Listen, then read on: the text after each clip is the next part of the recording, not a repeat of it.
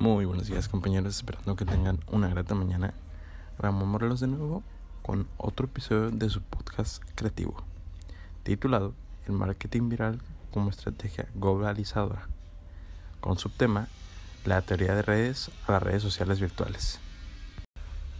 Básicamente estamos hablando de estrategias basadas en las redes sociales, las cuales ayudan a, las empresas a mejorar su alcance y a darse a conocer de una manera más amplia.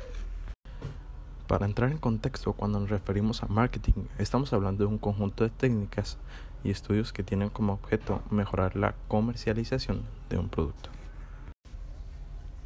Se encontró un estudio realizado por García en el año 2011, donde indica que la industria publicitaria online creció un 800% de 2004 a 2009, demostrando así un desarrollo constante en el que las redes sociales podrían dar un auge o un alcance mayor para todas las empresas, dando a entender así que puede haber un perfecto equilibrio entre economía y alcance.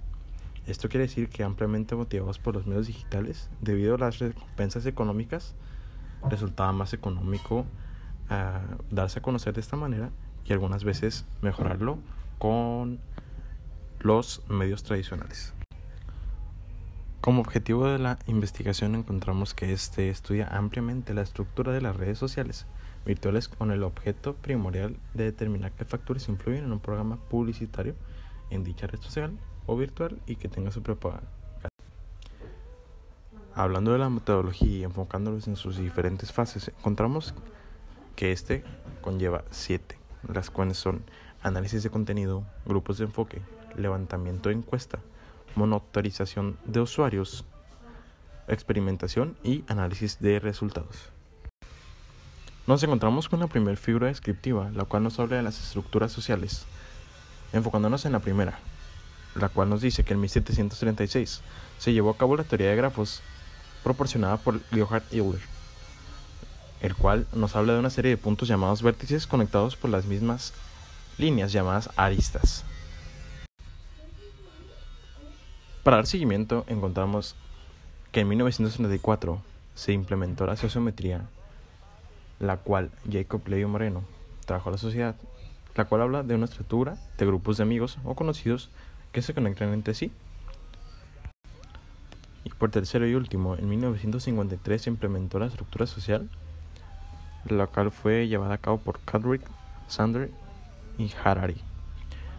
Nos habla de la estructura social y cómo afecta a los comportamientos individuales de cada usuario.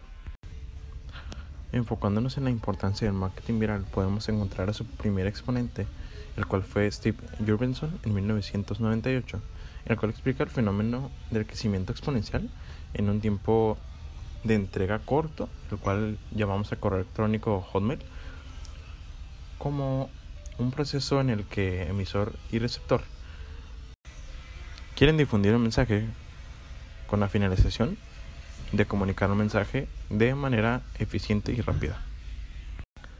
Como algunos de los principales exponentes podemos encontrar a Justin Kirby, Jeffrey Rayport, Curvetson y Draper, Kirti Karjanam y Timira Shudla. Como modelo para reenvío de mensajes vía electrónica podemos encontrar tres diferentes etapas. Las escalas hablan de recepción de correo electrónico, el cual define un recorrido a través del correo, identificación del mensaje, pensamiento acerca del remitente y respuestas afectivas.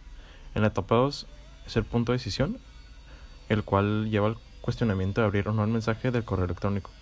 La tercera etapa es la lectura y esta conlleva la estructura típica del mensaje y el contenido típico del mismo. En este también podemos cuestionar reenviar o no el mensaje de correo electrónico.